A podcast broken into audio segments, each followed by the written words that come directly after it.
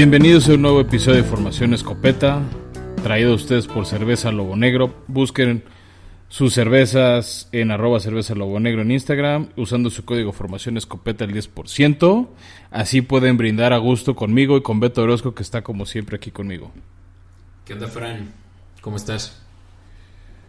Creo que ya se bajó un poco el hype post-draft, pero ahora viene el hype por saber el calendario, por conocer los Thursday Night Football, los Sunday Night, los Monday Nights.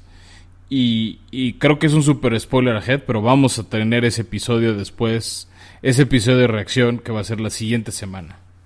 Sí, sí, ya estamos a un día de que lo eh, revelen, pero bueno, pues para cuando nos estén escuchando nuestros eh, fieles seguidores, pues puede que ya sepan cómo está el calendario de su equipo, quién va a abrir la temporada versus los Bucks. Eh, ansiosos. Sí, que por ahí hay un rumor de, de, que el primer Sunday night va a ser Chicago visitando a los LA Rams para ahora sí dar la apertura oficial de SoFi Stadium con afición y que sea Justin Fields contra Sam Bradford en su nuevo equipo. Que estaría muy divertido. O sea, si, si es verdad ese chisme, sería un gran Sunday night para abrir la temporada. Mm, y eso si lo inician, ¿no? Ya estamos platicando en episodios pasados que en una de esas todavía no lo tienen listo. Pues, tío, si, si, es cierto todo eso, ¿no? Sí. Oye, Fran, pues eh, vamos a hacerle mérito a nuestra estructura y con ello aperturar los escopetazos. Vamos, pues.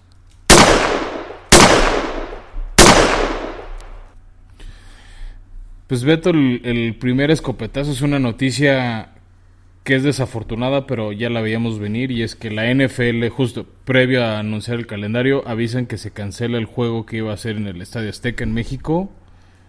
Eso ya, pues ya lo veíamos venir, o sea, lo habíamos platicado tú y yo fuera del aire, pero pues como no mejoró mucho el tema de la pandemia, la vacunación va lenta, no se puede garantizar un aforo del 100%, pues yo creo que la NFL decide mejor postergar el partido y aún, hasta donde yo sé, no se han cancelado los de Londres pero pues tampoco van muy ágiles en la vacunación los ingleses. Entonces no me sorprendería que otra vez no haya partidos, aunque se había anunciado uno de Atlanta Falcons en el estadio del Tottenham y pues el de cajón de tus jaguares. Y también lo platicamos a principios de nuestra temporada, el que posiblemente iba eh, a inaugurar la NFL un juego en Alemania, ¿no? Este creo que probablemente también está eh, pues ya en duda. Sí, sí, sí. Europa no ha sido cancelado de manera oficial, México sí. Ya. Y ya, bueno, y ya está confirmado que sí va a haber ese partido en 2022. Entonces, pues bueno, todo lo. Que hablando, que hablando de Europa, eh, saludos a gente que nos escucha desde allá. Ya eh, tiene rato que hemos tenido unos cuantos escuchas en Lond en el Reino Unido. Por ahí también hubo un pico enorme en eh, los Países Bajos.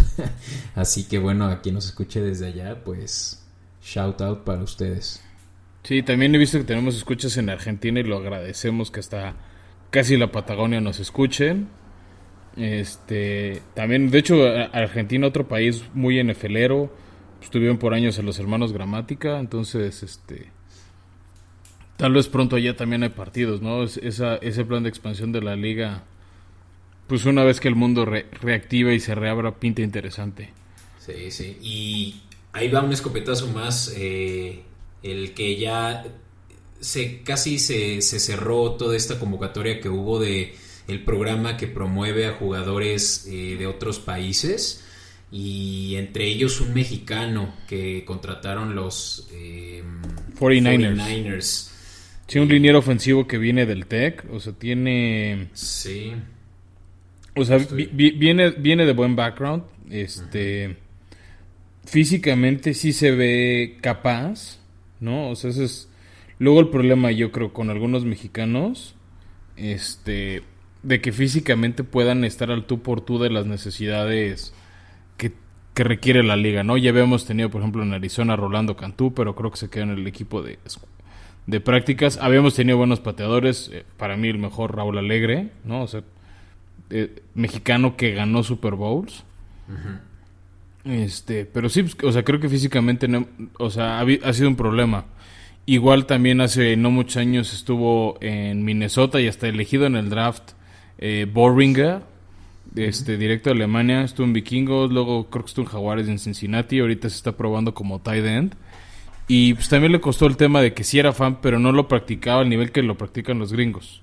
Sí está padre el programa de academias, pero no juegan al nivel y no, no, no, se adaptan físicamente a, a, las exigencias de jugar NFL, todas, bueno, jugar fútbol americano toda su vida. Entonces creo que esa es la transición que les falta. Sí, pero bueno, ya, ya no sería el primero. Eh, el caso de Alfredo Gutiérrez es el, el nuevo Niner de la nación Mexa. Eh, también ya tienen, creo que este va para su segundo año, un liniero de Dallas que, creo que lo mencionaste ahorita, ¿no? Es... Sí, pero el año pasado, por ejemplo, él, él, no, él no pasó del equipo de prácticas. Mm. ¿No? Entonces, este, y de hecho, pues sí se lleva con Dak Prescott y salió en, en historias de Instagram con Dak y toda la línea, pero... Isaac Alarcón. Sí, pero Isaac nunca llegó al primer equipo. ¿no? Entonces, ojalá no le pase eso al joven Gutiérrez, que pueda llegar al primer equipo. De hecho, creo que si él hubiera estado, no me hubiera sorprendido que San Francisco hubiera sido uno de esos equipos que visitara el Estadio Azteca. Si está para el 2022, yo sí candidatearía a San Francisco como equipo a visitarnos. Oye, pues bueno, retomando lo que mencionaste antes, que lástima es el segundo año consecutivo que no tenemos. No es cierto, tercer año consecutivo que no. No, consecutivo no, es, es el tercero en cuatro años pero en 2019 sí hubo, fue eh, el Chargers Chiefs, que Philip Rivers tuvo todo para ganarle a los Chiefs y no lo hicieron. y mm, fue cuando Chiefs, o sea, Chiefs venía de perder contra Titanes, vinieron a jugar a México, ganaron y ya no volvieron a perder hasta llegar al Super Bowl. Ya. Fue cuando arrancó esa racha de Chiefs invicta. Pero un año antes fue cuando se canceló el que iba a ser el Chiefs Rams por las condiciones del pasto. Ya. Sí, sí. Yo fui un año antes al de los Patriotas contra los Raiders. Y sí está chido ahí tener en el Azteca tu juego, pero bueno, no será el año. No, y mira, si quieres pasamos al siguiente escopetazo que creo que te va a entusiasmar, Beto, porque tocamos a los jaguares de Jacksonville. Que pasan de una manía a otra, dejan al lado a la Minshew Mania y regresan la Tibo Mania. A huevo, Tim Tebow sí es un, yo soy uno de los Tebow-menias, hasta tengo una playera de Tim Tebow de los Jets. Imagínate, un rival también divisional mío, eh, que como saben los escuchas también soy fiel seguidor de los Patriotas. Y esa, esa playera me la compré cuando fui a, a, un juego malísimo en, en MetLife Stadium. Eran los Jets, obviamente era un juego malo. Y era contra Filadelfia cuando, uy, eh, antes antes de Carson Wentz. Antes de Carson Wentz, este, no me acuerdo ni quién estaba de coreback, pero bueno, malérrimo el juego y pues yo sí fui, ya sabes, con el swag aquí, con, con mi disfraz eh, de Jet y me compré la playera obviamente por Team Tebow. y este, y sí, desde entonces la verdad yo sí me considero de aquellos Tebow Maniacs. Que, hay que, hay que aclarar, Tebow no viene a ser el, eh, el backup de Trevor Lawrence. Ajá. Él, alzó la mano a Urban Mayer para probarse como tight end. Es uno de los cinco opciones que hay ahorita o uno de los cinco jugadores en el roster para esa posición. No sé si le... O, sea, firmó nada más un año y tiene casi como 10 años de no ser relevante en la liga. Veamos si puede... Si puede competir como tight end, ¿no? Porque sí estuvo justo esa la en, en Denver. Se fue apagando con los Jets y después ya nada. Intentó fortuna en la Major League Baseball no le dio. Tuvo un libro que está bastante interesante de cómo ha superado los retos, de cómo se entrenaba. Ese sí lo leí hace varios años. Está, es, una buena lectura en temas deportivos, este, de cómo él se prepara, cómo estudia los libros de jugadas.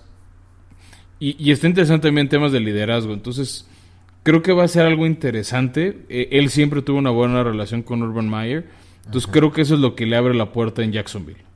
Sí, y pues obviamente la puerta también está bien abierta porque no hay nada de eh, eh, competencia en esa posición. Tienen a Chris Manhertz y a James O'Shaughnessy y de ahí pues, pues ya no, no, cuentan con realmente algún otro eh, renombre, renombrado a la cerrada. Entonces pues Tim Tebow en una de esas sí hace el roster oficial, ¿no? Creo que ni siquiera todavía sería un hecho.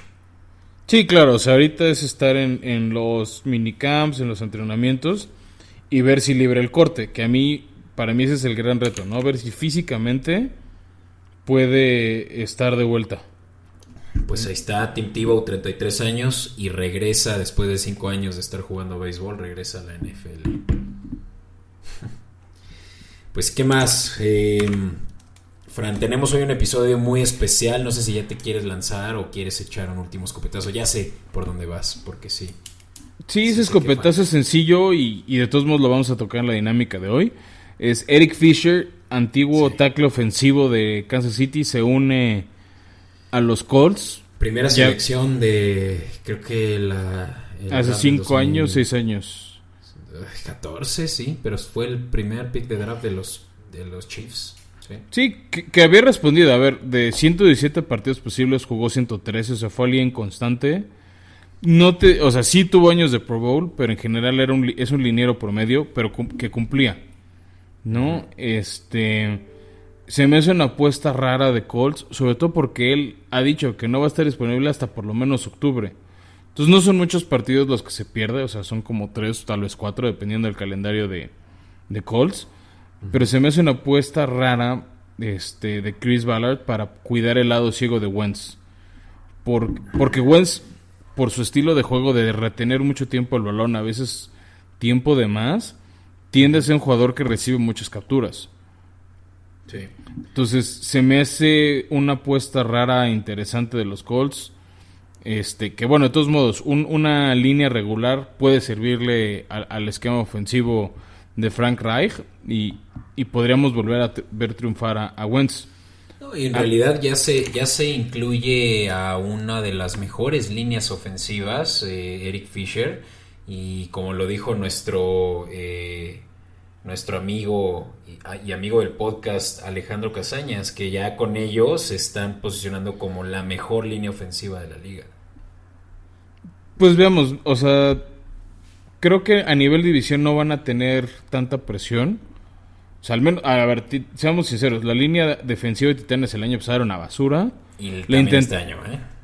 La intentaron mejorar, vamos a ver cómo responde. A ver, Bob Dupree, este, Aden, Adenuyo, que también viene de Pittsburgh, y, este, y Danny Cotrip, son tres adiciones justo para buscar capturas. Y Danny Cotrip viene de Colts, uh -huh. ¿no? Entonces, este, a ver, Jacksonville tampoco es tiene un front seven defensivo muy agresivo y Houston ya sin JJ Watt no sé qué tengan que ofrecer, entonces por ese lado no sé qué tanto reto sufre la línea ofensiva de, de, Colts. Pues ahí está. Ya hablamos eh, bastante, de hecho, de la división sur y ahorita, bueno, vamos definitivamente a indagar en ello porque, bueno, para preliminarmente hablar sobre nuestra cobertura, vamos a hacer un around eh, eh, alrededor de la AFC, ¿no? Eh, en un, además con un tiempo límite, ¿no? Para poder sí, la, la, vuelta de la conferencia en 80 segundos y un poquito más. Eso me gusta, excelente.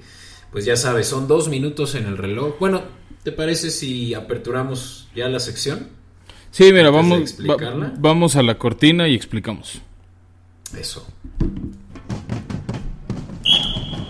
In tight coverage. Pues bueno, Beto, como ibas adelantando, vamos a tener una cobertura especial. Hoy vamos a cubrir la, a, la conferencia americana. Va a haber otro episodio para cubrir la, la nacional. Eh, la idea es que hablemos de los 16 equipos. Vamos a ir división por división. Vamos intercambiando opiniones breves, concisas de cada equipo. La idea es que sea dos minutos, puede que menos. Pero finalmente este es un podcast de NFL, entonces vamos a tener tres timeouts. ¿No? Vamos a tratar de elegirlos inteligentemente. Si algún tema se extiende o nos debrayamos o lo que sea. Pero vamos a buscar ser disciplinados. De hecho, yo sé que hasta tienes una alarma preparada. Para, para detenernos o avanzar cuando, cuando haga falta. Entonces, uh -huh. ya estás listo, Beto, para que arranquemos. Estoy listo y si quieres yo le pico iniciar al reloj y te digo con cuál equipo empezamos. Como ves. Me parece, dale. Y así, no, y así nos vamos turnando. Después ya tú suena la alarma y lanzas tú el siguiente. De la misma Me parece. Sí, sí, sí. Date, Órale. date gusto. pues empezamos. ¿Y qué te parece empezar con los Delfines de Miami? Miami, uno, uno de los equipos que nos empezó a ilusionar el año pasado, se quedaron cortos este, de llegar a los playoffs. O sea, tenían que ganar en la última semana y estaban dentro, o por lo menos complicaban la vida de los Colts y fueron amasacrados por los Bills. Ese es el último recuerdo. Y el otro fue esa pequeña inconsistencia de, de Tua, ¿no? De que no vimos que dominaba los partidos. Varios partidos al final del año los cerraba Fitzpa Fitzmagic, que de todos modos lo hizo muy bien, ¿no? O sea, también hay que reconocer eso. Este, pero ahora vienen los Dolphins que vienen de un buen draft, tenían varios, este, tuvieron muchos picks. O sea, el haber mandado a Larry Miltonsil a los Tejanos, más otros, más otro trade computer por Fitzpatrick, por el otro Fitzpatrick les funcionó. Ajá. Necesitaban receptores, agarraron buenos receptores a mi gusto. Necesitaban linieros, defensive ends y, y los tomaron. O sea, su primer pick fue Jalen Waddle de Alabama, con quien Tua jugó. Entonces, esperando que esa conexión siga vigente y les funcione. Agarraron defensive ends como Jalen Phillips de la Universidad de Miami. Por ahí unos safeties. Este. Y ya también en agencia libre, libre habían traído talento. Y sobre este... todo velocidad, es lo que trajeron, ¿no? Ya eh, el que incluyan a Jalen Waddle y lo, lo mezclen con Will Fuller y, y, con Parker, quien ya lo traían ahí, pues ya le permite a Tua realmente hacer eh, lo que hacía bien desde Alabama, que era hacer esos pases largos con su eh, cañonazo izquierdo. Sí, que también con Will Fuller creo que va a ser un buen combo con Jalen Waddle y creo que ahora sí vamos a ver explotar esta ofensiva de Miami que creo que es lo que le faltó el año pasado. ¿no? Ya, pues ahí eh... está. Sí, y la defensa, ¿no? Creo que también va a ser lo que va a determinar si o no van a, hacer... Ah, mira, este es el... Pues esa defensa, Beto, que tiene que competir precisamente contra Buffalo continuemos que ya ¿No? sonó y, y... Sí, pues digo, va, vamos con Buffalo, que, que, es una de las defensivas que deberá parar Miami. Eh, vimos un año de súper mejor de Josh Allen, algo atípico en la NFL, o sea, pocas veces habíamos visto un equipo, a un coreback, perdón, que mejorara así y lo hizo muy bien. Este, Buffalo que llegó al draft, por ejemplo, hace unos días, con pocas necesidades notables, que que en general pues medio pueden ser distintas cosas. Yo creo que sí les faltaba un corredor más este importante. Justo poco antes de ellos Pittsburgh se había llevado al primero y luego Jacksonville Etienne. Agarraron un buen defensive event para crear presión a los corebacks como es Gregory Rousseau. Después en su segunda ronda también volvieron a agarrar defensive end. Uh -huh. Entonces, este o sea, está, o sea, creo que quiere volver a tener Sean McDermott una defensiva agresiva que capture el coreback. Y para mí creo que tuvieron una de las mejores ediciones en agencia libre en temas de receptores para, junto con Stephon Dix, tener a Emmanuel Sanders y, y, y generar este mu muchas yardas también, ¿no? Creo que es otra defensiva, ofensiva, perdón, rápida, vertical. Sanders pues ya no es el jovencito, o sea, ya es un jugador con varios años de experiencia que viene a cubrir el hueco que dejó John Brown, uh -huh. que, que, se fue a los Raiders. Pero vamos, es un cuate que ha tenido más de tres temporadas de mil yardas, que ha ido al Pro Bowl, este, que hizo muy, muy buenas cosas con Denver, atrapando pases para Peyton Manning. Y recordemos que regresa Cole Beasley, ¿no? Quien también fue un buen dual thread en el slot. Y, y pues claro que va a ser eh, probablemente sí la segunda opción ya ahora que no está Brown ahí en el backfield. Sí, que bueno, agarraron para el backfield también a, a Matt Breda, este, que no había, no había hecho mal las cosas en Miami, de hecho dos, tres veces fue, fue de esos jugadores que te sacaban de la bronca en fantasy. Ya. Sí, sí, Breida hasta eso probablemente le va a ganar el puesto a eh, Wade. Uh, next. Pero sí, Ahí están los Bills que tienen todo para ganar otra vez la división. Next. O sea, el, el, que no ganó la división después de varios años fueron los Patriotas, Peto, tus, tus queridos Patriotas que, sí. que al principio nos dejaron sacados de onda con sus con algunos movimientos de agencia libre, unos muy buenos, -huh. ¿no? O sea, se trajeron a John Smith, a, a, Hunter Henry, entonces pintaba que volverían a hacer ese tándem de, de alas cerradas como en su momento fue con Gronk y Aaron Hernández. Este, se me hace creo ese estilo ofensiva que busca otra vez Josh McDaniels, pero me sacaba de onda otra vez ir a desperdiciar receptores con Cam Newton. Y es que tú lo mencionaste, ¿no? Eh, ahorita lo que tienen en receptores ya después del draft sigue siendo Jacoby Meyers, que fue su mejor receptor el año pasado, en Nikhil Harry. Trajeron a Nelson Aguilar de agencia libre, quien no creo que sea probablemente la solución para lo que más va a requerir Patriotas, que va a ser eh, cubrir el hueco de Julian Edelman, que se acaba de retirar. Eh, y de ahí ya no tengo realmente a otro que, presumir, ¿sabes? Es, un equipo eh, que carece totalmente de receptores y ya pasó la agencia libre, ya terminó la agencia libre, ya, ya terminó el draft y no trajeron nada to the mix. Sí, eso me confunde un poco porque agarraron a, a Mac Jones, o sea, no, no sabíamos si les iba a caer o no. Eso sí, o sea, también trajeron defensivo. Recuperan mm. muchos jugadores defensivos que optaron no jugar por el COVID. Christian Barmore en la línea va a ser eh, muy disruptivo para, para los Jets y... Y, se, robar, y se robaron de, de los Ravens a, Matthew Judon, entonces creo que es un tema bastante interesante la defensiva de Patriotas. Creo que puede volver a ser una defensiva agresiva. Y creo que la apuesta es mucho juego terrestre y pases a, las alas cerradas, ¿no? O sea, Cam Newton corre mucho, o sea, creo que fue el coreback el año pasado con más touchdowns Ahí tengo una pregunta para los últimos tres segundos. Eh, ¿Cuándo inicia Mac Jones? Semana 6. Nice, semana 6. Pues ahí lo tienes, 10 juegos más. Es más, en una de esas, esa semana sí creo que puede ser contra los Jets, que es el siguiente equipo que toca hablar. Ah, hablemos de los Jets. E, esos Jets que pinta que van al alza. Bueno, a ver, después de haber tocado el fondo como el año pasado, todo es alza. Sí, y de hecho el win total. O sea, todo lo que hagan, con que ganen dos partidos ya es alza. Sí. Y el win total ahorita está en seis, así que el que ya ganen por lo menos seis juegos, eh, pues creo que sí los pone en muy buena posición ya de la división donde pues...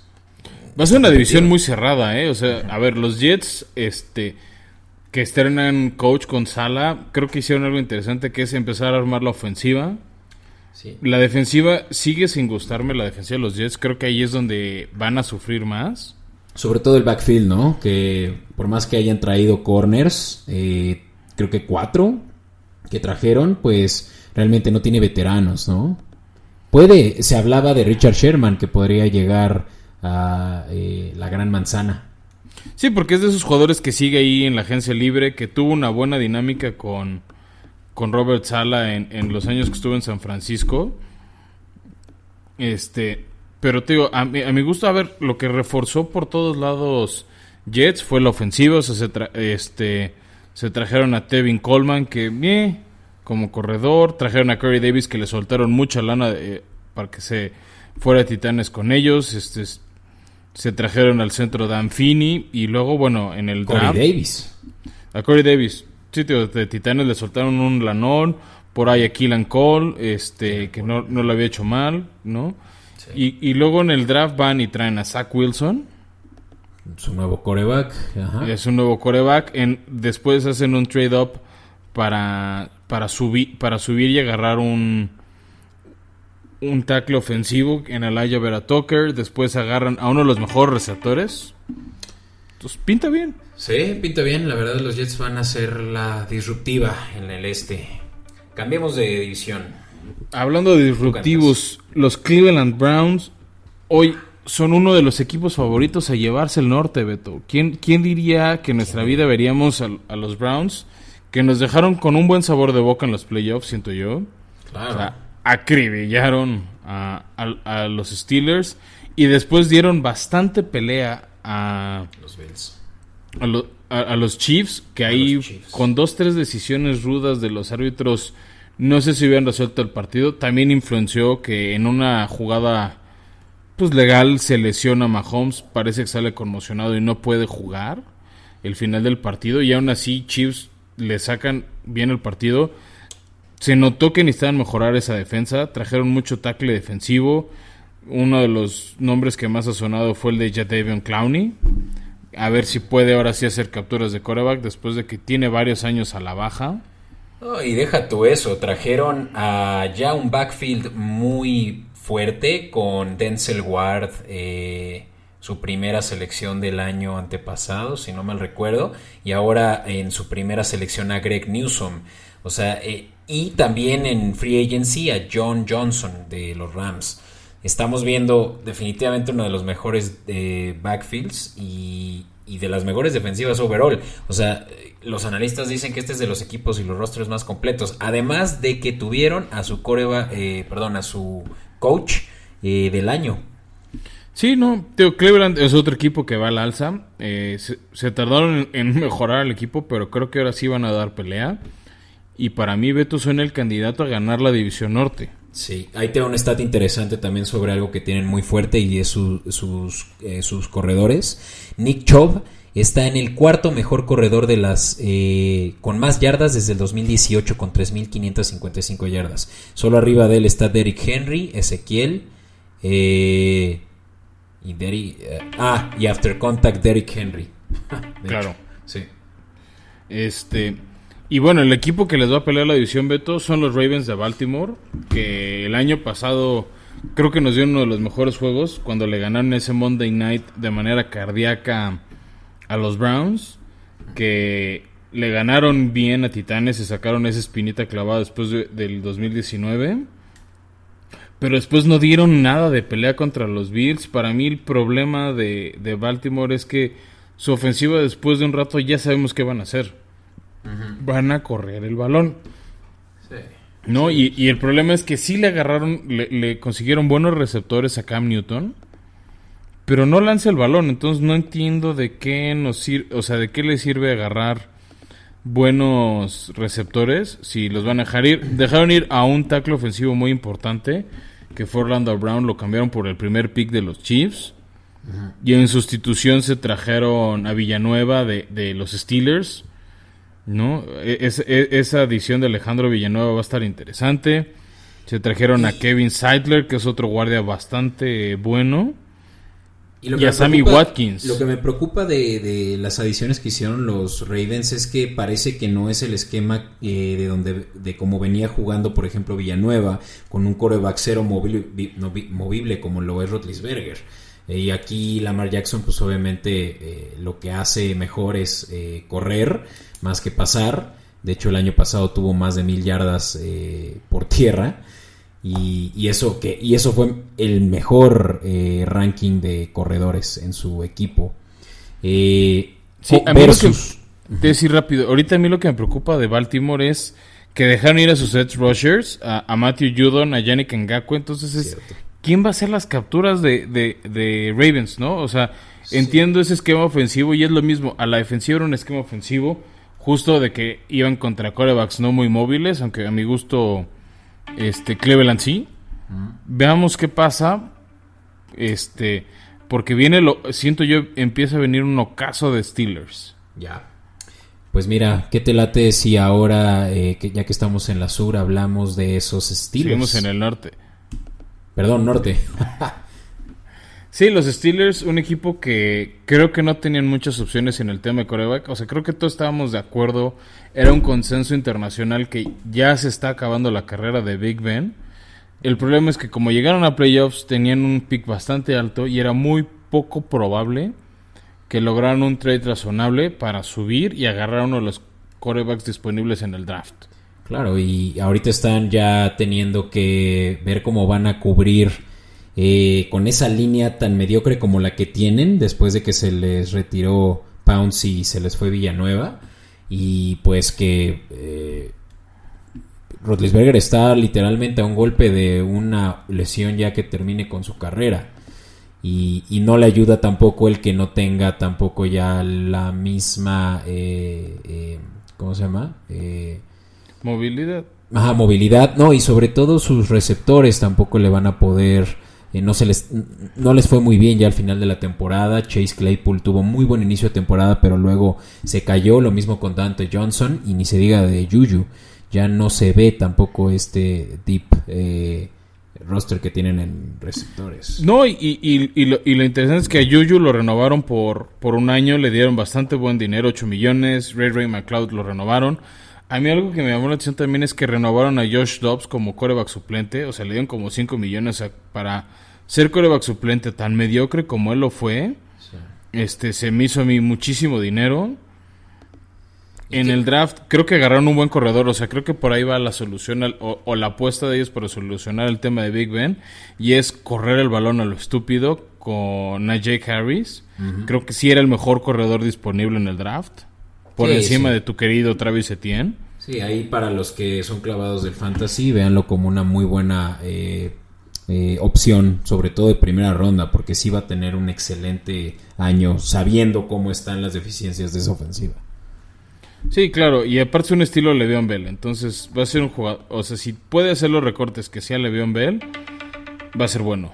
Uh -huh. Por último, esos Bengals. Esos Bengals, está... Es, es, un equipo que creo que todavía le sigue faltando, ¿no? Eh, creo que, o sea, a ver, trajeron al mejor amigo de Burrow para que atrape sus pases, yo, o sea, lo dijimos en Chase, ¿no? Pero también dijimos que le faltaba línea ofensiva, fue una de las peores líneas de la liga. Acabó la temporada de, de Burrow, justo la, la, falta de, este, de línea ofensiva. Uh -huh. Creo que fue un error grave de los Bengals dejar, dejar ir a Penny Sewell este, en, en, en la, con su primer pick en vez de agarrar a Jamar Chase. Entiendo que es su amigo, entiendo que alguien más se lo iba a llevar. Pero le dijimos, Beto, ¿quién va, ¿cómo va a poder lanzar el balón si no tiene Ajá. tiempo? No, de, algo interesante es que varias rondas intermedias agarraron defensive ends. Creo que la apuesta es tener una línea un poquito más agresiva. Tiene buena ofensiva en tema de nombres Cincinnati. A mí lo que me preocupa es que tengan tiempo para lanzar o, crearle huecos a Joe Mixon para que corra. Mira, ellos tuvieron mucha mala suerte el año pasado y antepasado con lesiones, sobre todo con su línea ofensiva. Su primera selección, Jonah Williams, ya regresa y, y va a mejorar. La línea ofensiva no va a estar como la del año pasado. Eh, yo creo que sí van a poder ya aprovechar esa primera selección de Jonah y también Fred Johnson, quien está eh, pues muy mal rankeado, pero se, se esperaba un techo más alto por él. Y pues de ahí, pues sí, ver qué armas le vas a ofrecer a Joe Burrow para realmente poder correr, eh, para mover el balón. T. Higgins vimos que tuvo un excelente año eh, rookie el año pasado y se está ahora adicionando Jamar Chase, quien puede ser rookie of the year, así que yo creo que sí Bueno, porque la... hay, que hay que ver qué pasa, ¿no? Porque dejaron ir a AJ Green, dejaron ir a John Ross, que eran los dos receptores que ya estaban en el equipo con los que ya conocía Burrow. Sí, Chase y Higgins, pues son las opciones, o sea, es lo que hay. Se me fue rápido este tiempo, ni modo. A eh... ver, timeout, Beto, primer timeout. A ver, va, porque tenemos tres, tiene razón. Hay, hay, hay, que usarlos inteligentemente, Beto. Mira, pues Joe Burrow es este eh, prospecto de LSU que en su año pasado, pues sí, lo tuvo difícil justamente por este, eh, por esta presión que le hicieron. Eh, lo que Pero además con... con... esa división, Beto, en esa división donde son defensivas muy agresivas, Baltimore sí dejó a sus Rushers famosos como Ngako y Judon, pero sigue siendo un estilo sí. de perseguir al coreback. ¿Y qué me dices de Pittsburgh? ¿Cuánto, ¿Cuántas veces se la, tú querías darle el defensivo del año a TJ Watt? Yo te decía que Bob Dupree, que ok, ya no va a estar en Pittsburgh. Sí. Pero Pittsburgh sigue teniendo una defensiva muy agresiva. Sí, sobre todo la línea. Acabamos, de, acabamos de decir precisamente la de cómo mejoró Cleveland. O sea, ya tenían a Miles Garrett, trajeron a J. Devion Clowney. Entonces, creo que no preparar una línea ofensiva para proteger a tu coreback es un riesgo muy alto. Sí. Ahí te va eh, una pregunta. ¿Quién va a terminar con una mejor marca? ¿Los Steelers o los Bengals? No, Steelers. Sigue, tienen demasiado buena defensiva para que la cajeteen. Mm, o sea que de nuevo repite hasta abajo de su división estos Bengals. Yo creo que todo depende si se lesiona o no se lesiona eh, Lamar Jackson. Porque si se lesiona Lamar, se cae Baltimore. Mm. Pues hasta con más razón ahí Bengals puede eh, robarse esa tercera posición, ¿no? Yo, yo sí soy de la idea Sí. que los Bengals van a sorprender este año. No, no diré que pongan su dinero en un, eh, ¿cómo se llama? Eh, Mm, ganador divisional, porque obviamente ahí los Browns van a ser los que la tienen más fácil.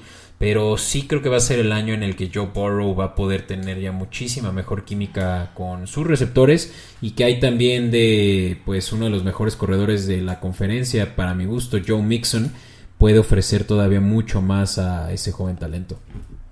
Sí, no, a ver, yo creo que esa es la apuesta, que Joe Mixon le compre tiempo, o sea, establecer un buen juego terrestre para que te sorprenda a Burrow. A mí el tema es a ver qué pasa. Zach Taylor es de esa escuela de Sean McVay y no hemos visto eso todavía en Cincinnati y la defensiva no tiene ni pies ni cabeza.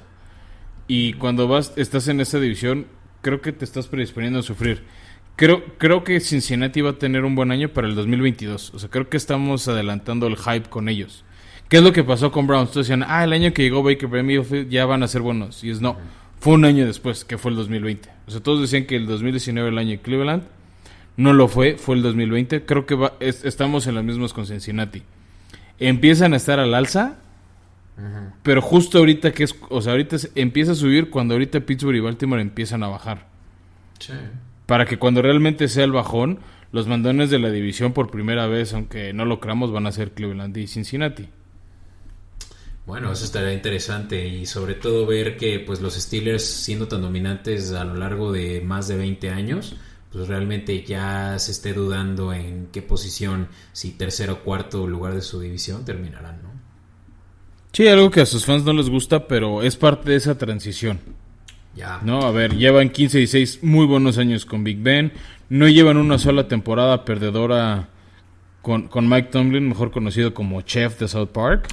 Entonces, este, son unas por otras, ¿no? O sea, si, si me dijeras, oye, vas a tener los próximos 15 años como Steelers de apariciones constantes en playoffs, dos Super Bowls, uno ganado, cero, cero campañas este, perdedoras a cambio de lo que ha sufrido Cleveland o Cincinnati, creo que cualquiera fan de ellos te lo cambia.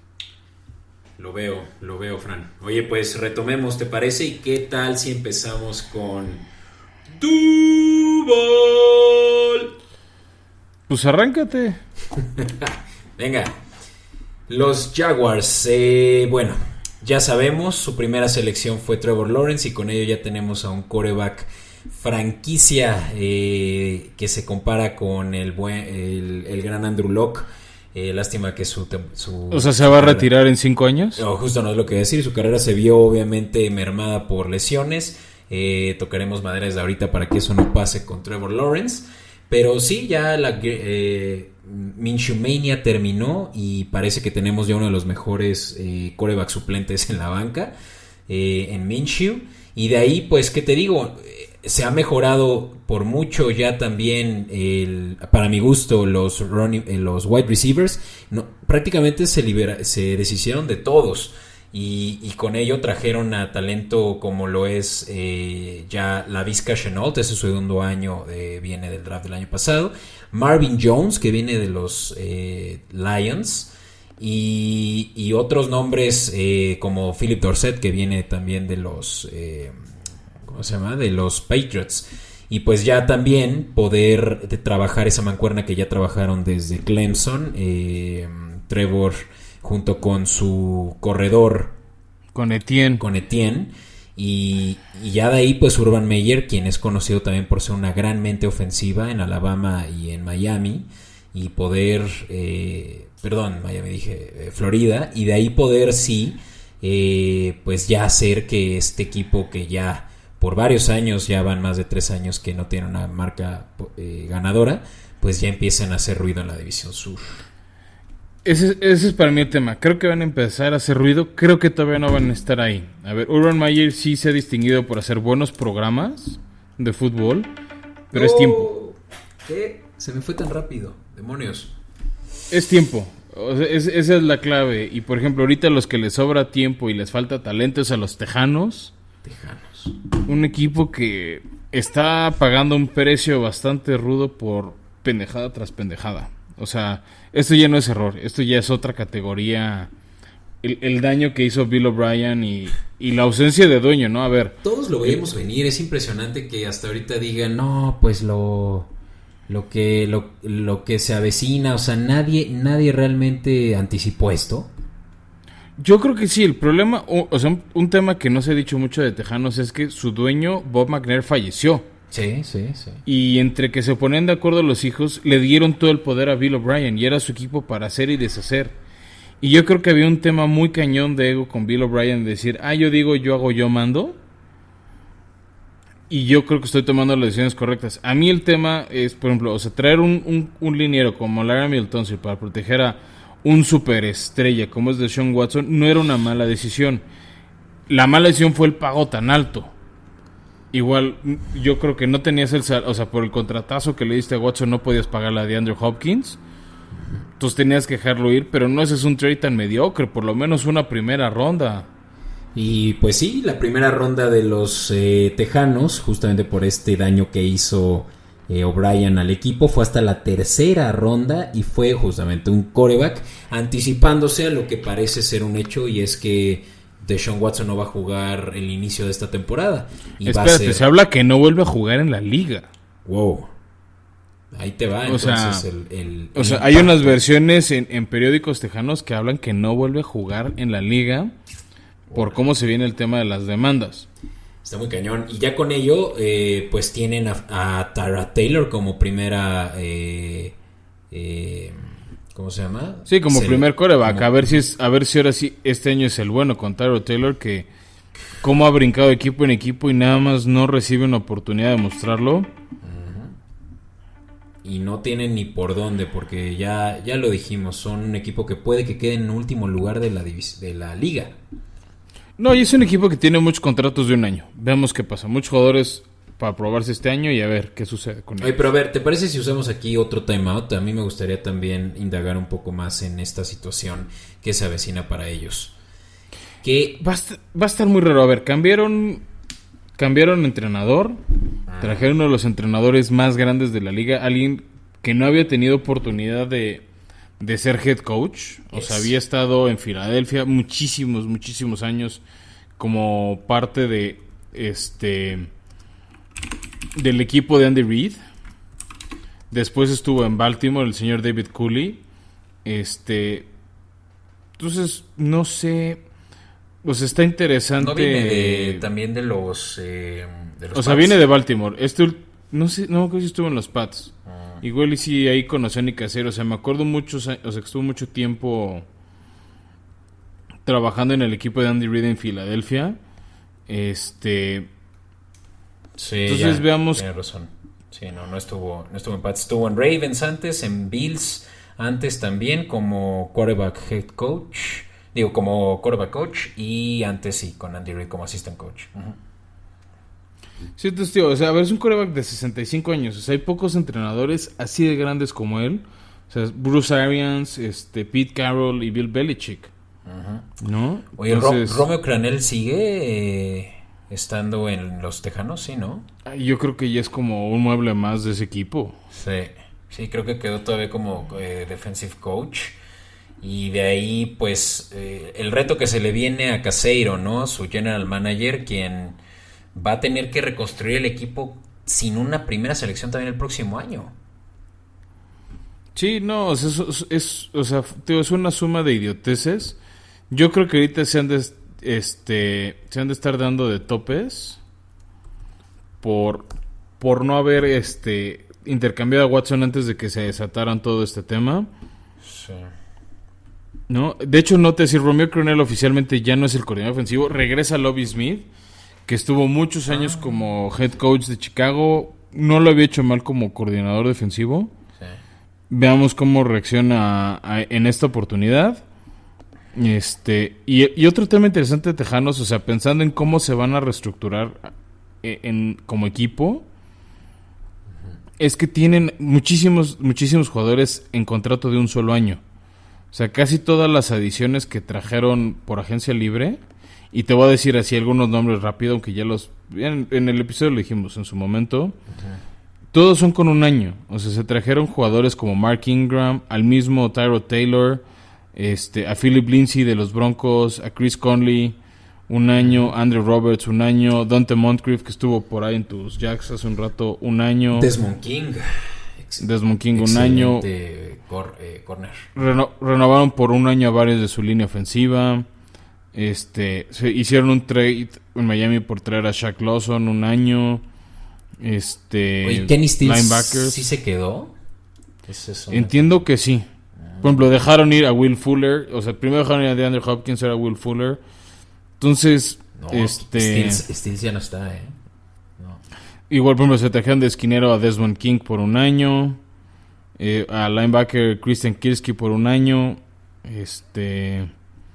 No, entonces. Está. O sea. está, raro este tema de los tejanos. Está grave. Eh, menos mal que a nosotros eh, lo opuesto de que nos afecte nos beneficia el que un rival divisional quede tan mal parado.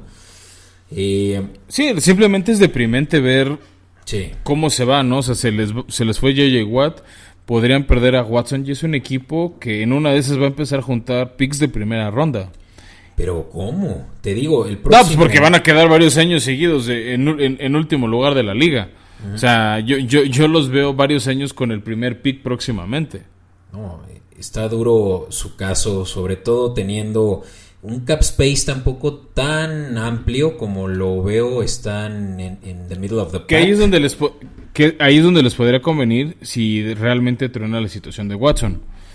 Porque si por, a partir de unos cambios que hubo en el último acuerdo sindical de la liga, si un jugador es este arrestado y suspendido, se le cancela el contrato, ¿no? Y hay varias cláusulas de conducta. Entonces podría no tener que pagarle y eso invertiría de una manera muy peculiar la situación de Tejanos, porque se, todo el dinero comprometido a, a Deshaun se, le, se les libera y pueden volver a contratar. Y si tienes picks de primera ronda, puedes hacer una reconstrucción en teoría rápida. ¿no? Como lo hemos visto con Browns y Jets, pero también puedes hacer errores muy grandes como Browns y Jets y tardarte años en tener tu equipo listo. Ya, ya, ya.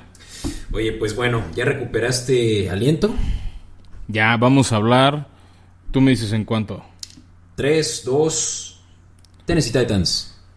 Mis queridos titanes, que volvieron a tener una de las ofensivas más atractivas. O sea, la ofensiva de Titanes era divertida verla en la liga. ¿no? Lo que hacía AJ Brown, la química entre él y Tannehill. Corey Davis, que tuvo un buen año y por eso acabó recibiendo un lanón de los Jets.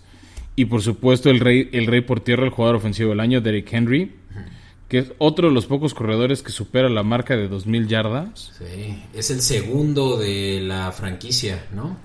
Tercero, Earl Campbell lo hizo. O sea, como Titanes es el segundo, como franquicia el tercero. Órale.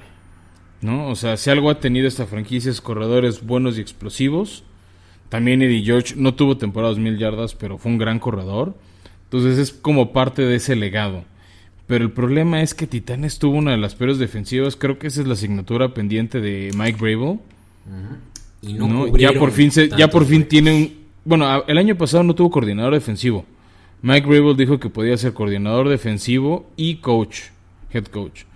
Y ya este año trajo un coordinador defensivo, trajo a, a, Schwartz que estuvo mucho tiempo en Detroit, que alguna vez fue jugador de, de los de los Petroleros de Houston, ahora Titanes para poner orden, trajeron a Dianico Autry, trajeron a Bob Dupree, ¿no? Que, que para mí fue la razón de por qué llegó a ser este candidateado a Defensive MVP TJ Watt, por cómo se complementaba con él.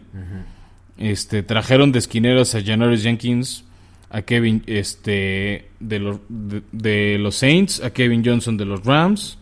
Este, entonces creo que... Josh Reynolds, eh, receptor. A Josh Reynolds. ese creo que va a ser el tema pendiente de Titanes. A ver cómo responde la defensiva. También me gusta el tema que se hayan traído de, los Colts a Dianic Autry. Entonces creo que es tratar de compensar esa falta de capturas que no hubo el año pasado. En el draft agarraron esquineros. Veamos qué pasa. Porque tienen que frenar a los Colts. Que creo que es el, es el otro equipo candidateado a pelear la división. que lleva varios años teniendo un buen roster los Colts. Este, el, creo que la asignatura pendiente desde que se les fue Andrew Locke es el tema del coreback. Eh, no les funcionó Jacoby Brissett. Philip Rivers, para un único año, creo que dio buenos resultados. Pero su falta de movilidad le pegó. Sí, sí, sí. Y, y no tienen al, al- al más movible ahora en Wentz, quien es el coreback que más tarda en soltar el balón, esa eh, mala decisión que, que toma en, en no soltar el balón a tiempo, pues le cuesta eh, lesiones, eh, bueno, capturas que se convierten en lesiones. Sí, y para mí el problema es este también la línea, lo hablamos en los escopetazos con Eric Fisher, parece que, que la mejoraron, siento yo que de todos modos debían aprovechar más el draft. Se fueron mucho por la defensiva, creo que un tema pendiente de ellos es tratar de frenar a Derrick Henry, ¿no? Que el año pasado les corrió mucho, mucho, este... Para eso su seleccionaron como visita. a dos, Sí, a ver, a agarraron- dos edge sí. rushers en Kiwi En sus primeras dos rondas. Deyo. Sí, o sea, te digo, ese, ese es yo creo que mi apuesta y también creo que puede ser un dolor de cabeza para tus jaguares. O sea, veamos cómo le va a Lawrence y a Tien con esa constante presión. Porque la verdad es que la defensiva de, de los Colts la alabamos mucho el año pasado. Era una de las mejorcitas en la liga. Este. Entonces, creo que ahí están las virtudes de, de los Colts, ¿no? Y, y bien que bien por ellos que regresaron con Marlon Mack, ¿no? Que hayan retomado. Sí, hubiera sido. A mí se me había hecho muy tonto dejarlo ir a él y a T.Y. Hilton. Y ahora con Jonathan Taylor que tuvo excelente temporada de rookie, la verdad es que también van a tener muy buen backfield. Es cuestión de que Carson Wentz pues sepa dónde poner el balón en los momentos adecuados y listo, dejar que su defensiva también haga lo suyo de Forrest Buckner. ¿Cuántos buenos eh, eh, linebackers tienen ahí también? Eh, Darius Leonard. Vamos, es un equipo fácilmente contendiente de playoffs. Sí, pero Beto, hablemos del que pinta ser el contendiente eterno, como en su época fue los Patriotas, los Chiefs, Sí. equipo que llegó a donde se esperaba, que era el Super Bowl, pero cómo nos decepcionó ahí. Lesiones en momento clave en su línea ofensiva, cómo les pegaron, eso lo, eso lo reforzaron, lo trabajaron en, en la agencia libre, cepillaron a toda la línea ofensiva, trajeron jugadores interesantes como Orlando Brown de los Ravens, sacaron del retiro a Chris Long. Entonces, Joe este, Tooney del creo que se trajeron a Joe Tooney de tus amados Patriotas. sí le pagaron una millonada Este, entonces se me hizo muy interesante. También trajeron a Mike Ram bueno, re- renovaron a Mike Ramers. y Orlando Este- Brown no nada más por si fuera poco Sí, para mí el otro tema o, ahora la asignatura pendiente de los Chiefs, porque también lo evidenció en el Super Bowl, es que su defensiva es muy promedio. Creo que esa defensiva promedio te puede ayudar, te puede ayudar a llegar al, al Super Bowl, pero no sé si te ayuda a ganarlo, ¿no? La misma historia. Ofensivas llenan estadios, defensivas ganan campeonatos, y creo que ahí no está bien Kansas City. sí tuvieron Creo que tienen Chris una Jones, defensiva sí. promedio. Ujú, Chris Jones no jugó al nivel con el que sí ganaron el Super Bowl. O correcto sea, va- dio un salto hacia abajo. Eh, Sorensen era su mejor safety y de hecho fue el del golpe de casco a casco a mi gusto sucio contra Cleveland. Y, y vamos, Brady te- los quemó en el Super Bowl.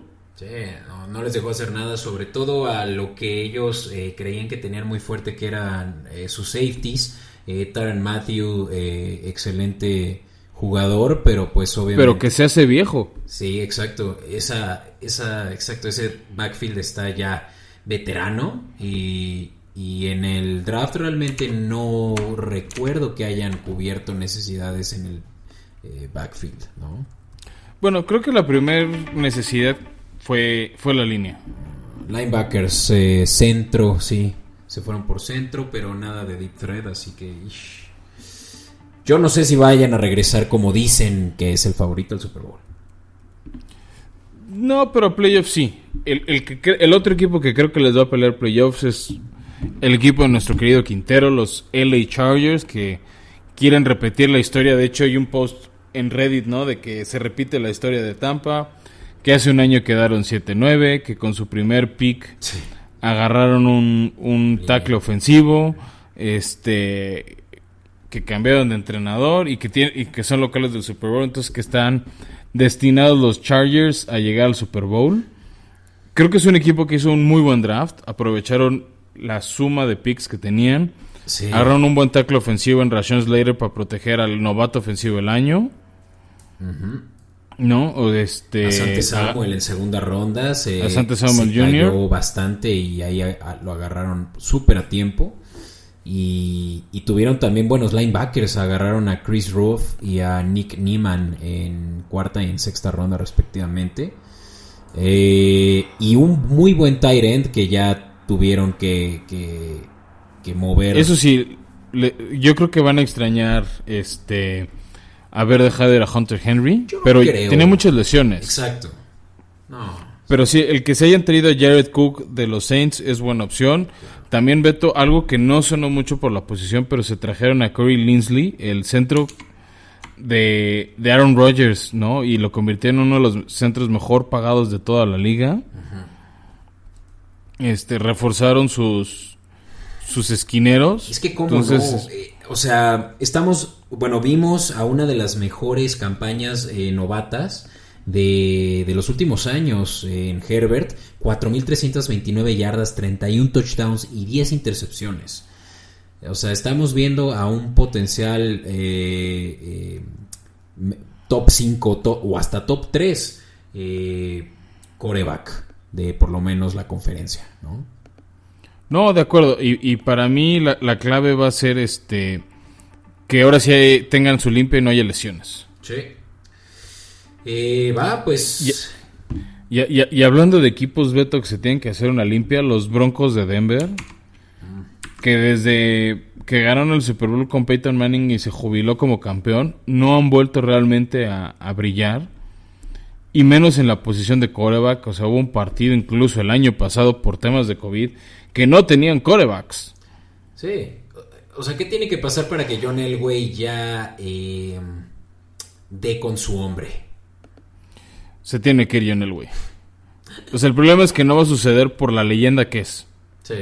O sea, es tan arrogante que dice nadie puede ser mejor que yo en, es- en la historia de la franquicia. No, y además es intocable. Es, es, es un ídolo, es un dios. O sea, es, es como Cuauhtémoc Blanco en Tepito. Nadie lo toca. Pues mira, tienen a Drew Locke eh, como uno de los peores corebacks rankeados el año pasado. Eh, y de ahí, pues Teddy Bridgewater, que probablemente va a ser su mejor opción para empezar ya la Es, es que eso es, lo, eso es lo sorprendente, ¿no? O sea, agarraron a Teddy Bridgewater en un trueque que nadie entendimos. Este. Yo, o sea, todo el mundo, o, bueno, no todo el mundo, pero mucha gente sigue apostando que el deseo de Aaron Rodgers es irse a Denver porque sí tiene una muy buena defensiva. O sea, con su primer pick agarraron a uno de los mejores esquineros en Patrick Surtain. Agarraron, hicieron un trade para agarrar un muy buen corredor en Javonte Williams. Este, después más tarde agarraron un par de esquineros, de safeties. Entonces yo creo que Denver quiere volver a construir una defensiva de miedo y, y, y hay nombres para hacerlo, ¿no? Este, también en agencia libre se reforzaron de una manera Sí. buena, ¿no? O sea, Kyle agarraron, Fuller. por ejemplo, a Kyle Fuller de, de Chicago, que era uno de los mejores esquineros. A Justin Simmons le, le dieron la, eh, la etiqueta franquicia. Este, ya, ya tenían a Von Miller, que, que esperemos ya esté bien. El, el, el a, Nick Chubb, que, que tuvo un gran año en 2020. Entonces creo que ahí está, ahí está el tema en Denver. Una defensiva, no ofensiva. Y a ver si este es el año. Yo ya lo dije, este va a ser mi Dark Horse. Y hablando de Dark, pero no Horse, los Raiders de Las Vegas, que creo que yo ahorita los perfilo para ser el último lugar de su división. Simplemente por lo los buenos rosters que son los otros y el mal roster que es ellos. Seguimos sin entender esa dinámica con Gruden y lo que hacen en los drafts, lo que hacen en agencia libre. Sí, Renovaron a la mitad, renovaron a la mitad de su línea ofensiva. Siguen apostando por Derek Carr, que me gusta, eso sí.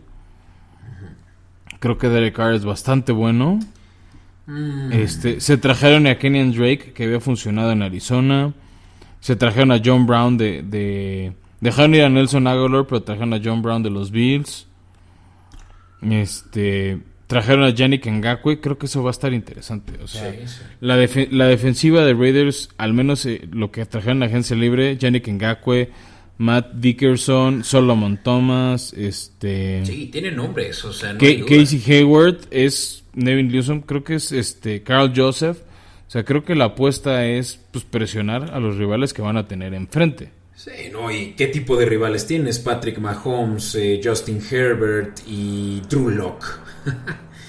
Sí, bueno, Drew Lock fue por por respeto, Sí, pero sí. No, pero o sea, y esa última fue broma definitivamente, pero eh, Denver, y solo yéndome un poquito para atrás, tiene todo listo para ser realmente un equipo fuerte, excepto quarterback, pero con los receptores, con los tight ends eh, y corredores que tiene, realmente la defensiva de Raiders es lo que va a, a definir si van a terminar o no en el fondo de su división.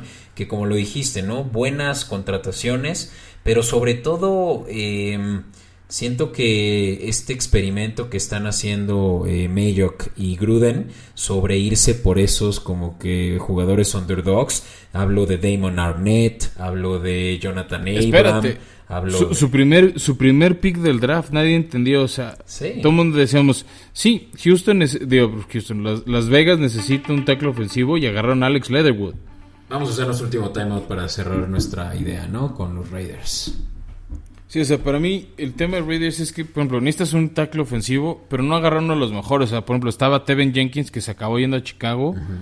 Este, Rashawn Slater sí se acabó de ir con los Chargers, pero creo que había un par de nombres antes de Leatherwood y no lo hicieron. Después agarraron Se al mejor safety. 30, 30 posiciones antes en el draft. Sí, por eso te digo, o sea, creo que creo que ah, o sea, creo que Gruden y Mayock se creen más listos de lo que son. Sí, claro, no hay duda. Y mira, buena contratación, Kenyan Drake. Siento que sí va a ser una muy buena dupla con Josh Jacobs, quien no ha vivido para la expectativa que tiene en, el equipo. Eh, pero pues de ahí, ¿qué, qué le puedes ofrecer a Derek Carr para realmente ya ponerse como esa gran temporada que tuvo en el 2016?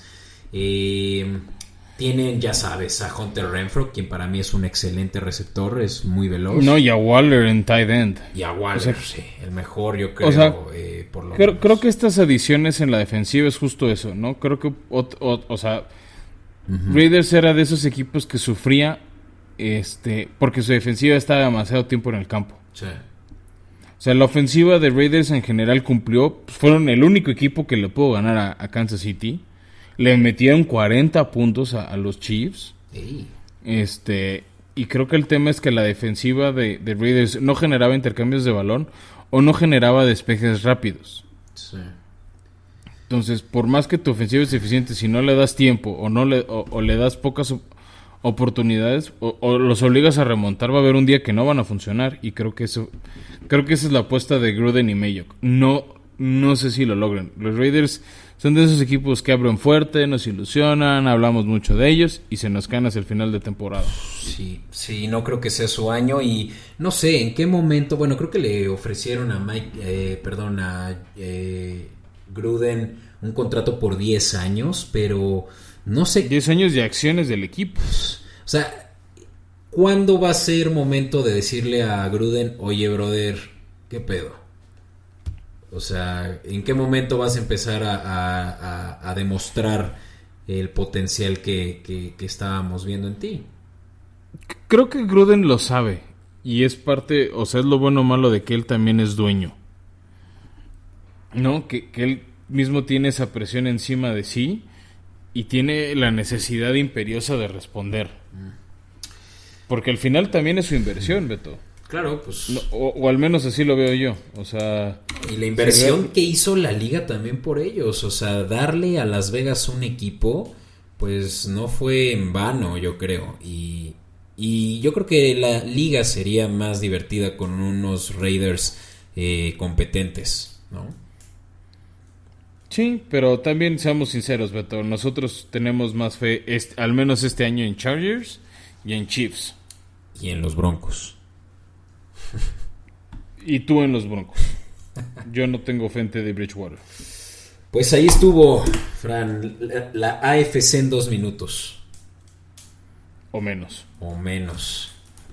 Pues sí, Beto, creo que fue un buen ejercicio. Este, agradecer a todos los que llegaron hasta acá, pedirles que nos sigan recomendando, que nos sigan dando like, que nos sigan comentando qué, qué temas les llama la atención, qué coberturas quieren participar en, eh, en Escopeta Pod, eh, Escopeta Podcast en Twitter y en Instagram.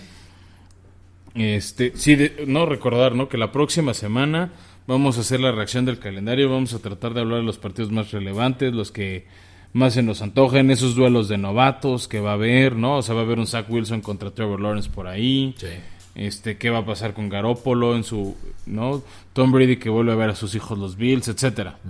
Vamos, vamos a hablar, vamos a ir hablando de todo eso y después regresaremos a hacer esta misma cobertura, pero de la nacional. Así es, y bueno, ya lo saben, Formación Escopeta todas las semanas. Eh, recomiéndenos con sus amigos, eh, como Fran lo dice, recomiéndenos con sus enemigos eh, para que pasen ese rato amargo si es que no están de acuerdo con, con lo que decimos. Y aprovechando, ¿por qué no también? eh, pues alzan la mano, saben que el fútbol americano también es para hacer debate, y díganos qué es lo que no les parece, qué es lo que decimos que está fuera de eh, estándar, y pues realmente volvámonos fanáticos. Excepto si son de los Steelers. Este año no va a ser Steeler. No lo intenten defender. Sí, no, no, ya. Vean lo que vivimos los demás equipos por un año. No les pasa nada. Así lo vivieron los Patriotas en 2020. Y los Jaguares en 2022. Ah, sí, 2020 también para los Jaguares. Qué mal me fue.